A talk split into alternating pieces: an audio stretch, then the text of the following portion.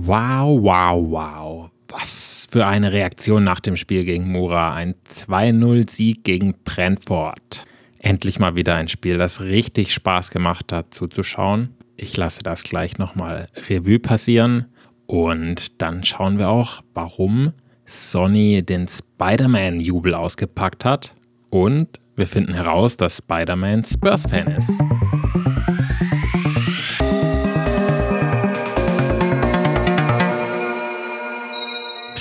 Wir direkt rein. Tom Holland, der Schauspieler von Spider-Man, ist Spurs-Fan.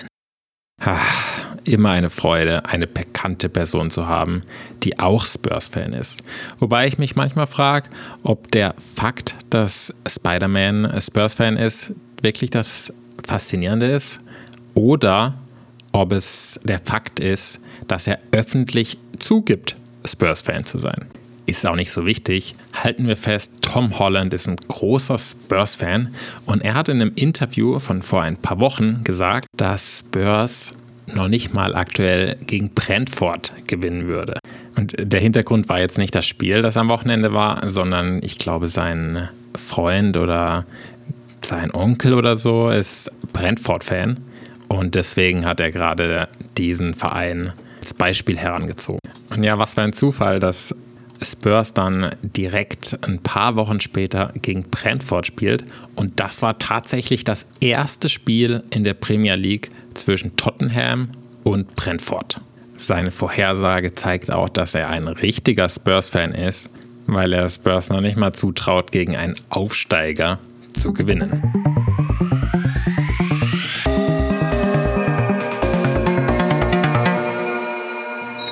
Kommen wir jetzt zum Spiel und was für ein Spiel das war. 2-0 gewonnen. Wir hatten das Spiel die ganze Zeit unter Kontrolle. Brentford hatte keine große Chance, außer eine kurze Phase in der zweiten Halbzeit. Wir haben unser erstes Tor nach einer Ecke geschossen. Also zumindest die letzten, keine Ahnung, 50 Ecken oder so, war auf jeden Fall kein Tor.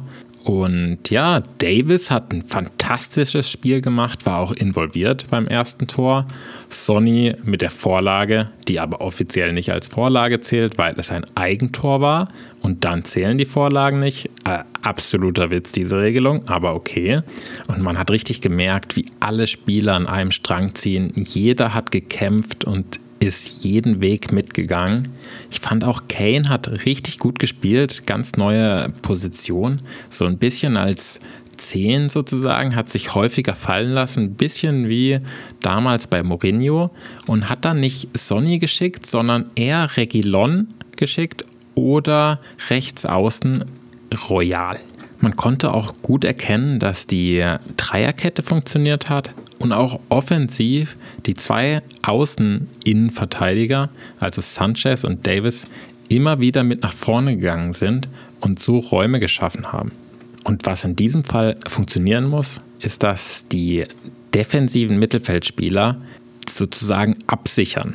Und Skip und Heuberg haben ein fantastisches Spiel gemacht. Vor allem Skip, der defensiv fantastische Leistung gebracht hat.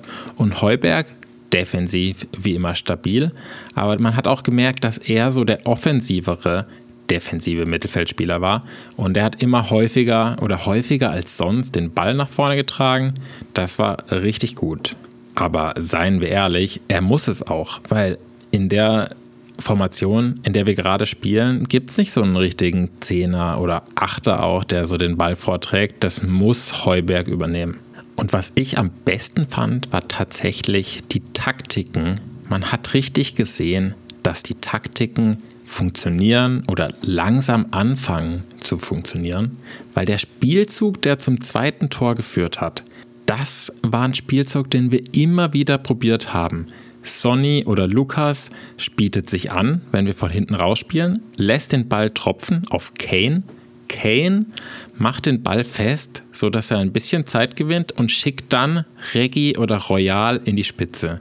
Und währenddessen hat Sonny genug Zeit oder Lukas auch nach vorne in die Spitze zu gehen und dann kommt die Flanke in die Mitte und man hat eine riesige Chance. Das Besondere daran ist, dass zwei Sachen. Einerseits dass es, wenn es funktioniert, dann sieht es super easy aus. Beim Tor hat man gesehen, dass Sonny die, den kann er gar nicht vorbeischießen. Reggie hat auch einen leichten Pass zu machen und Kanes Pass sah auch überraschend leicht aus. Andererseits muss dafür halt auch richtig viel zusammenlaufen und man muss auch vorausschauend in die Spitze laufen. Zum Beispiel Regilon muss seinen Lauf schon starten, wenn Sonny den ersten Ball annimmt und dann Kane spielt und in dem Moment muss Sonny auch direkt wieder in die Spitze rennen. Und diesen Lauf macht er dann halt fünf oder zehn Mal.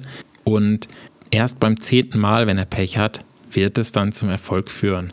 Und für Regilon ist es noch schlimmer, weil der muss ja als Linksverteidiger verteidigen. Wir spielen den Ball hinten raus und dann muss er auf einmal schon in der Spitze sein. Das ist so schwer für ihn, aber natürlich auch für den Verteidiger vom gegnerischen Team, der vielleicht auch mit aufgerückt ist, der ist dann auch tot am Ende vom Tag.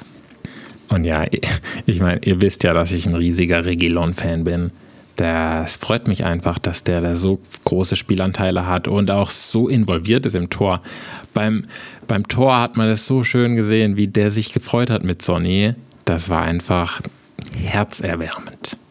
Und apropos herzerwärmend, beim Jubel beim zweiten Tor hat Sonny dann die Spider-Man-Geste ausgepackt.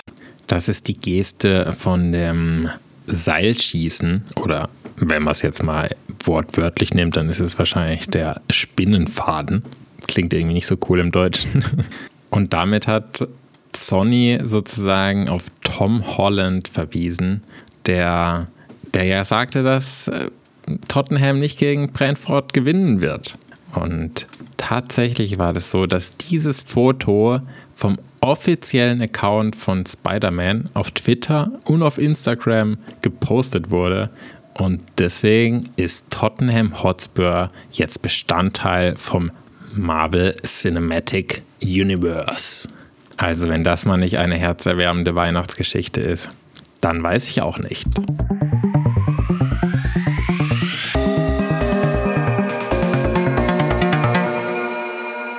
Das war es auch schon wieder mit der Episode vom deutschen Spurs Podcast. Und mein Ziel ist jetzt, nach jedem Spiel im Dezember eine neue Episode aufzunehmen. Immer einen Tag später, sodass ihr am nächsten Tag entweder abends sie hören könnt oder vielleicht am übernächsten Tag auf dem Weg zur Arbeit oder beim Wäschefalten oder wann auch immer ihr Podcasts hört. Mal sehen, was genau die Episoden beinhalten. Vielleicht gehe ich mal aufs Stadion ein mit der längsten Bar von Großbritannien mit einer eigenen Brauerei. Oder vielleicht auf einzelne Spieler, so wie Davis, der so gut gespielt hat. Oder Skip, der auch ein fantastisches Spiel gemacht hat. Und ja, nächsten Sonntag geht's weiter. 15 Uhr gegen Norwich. Auf jeden Fall ein Spiel, das wir auch gewinnen können. Es heißt also Daumen drücken und come on, your Spurs.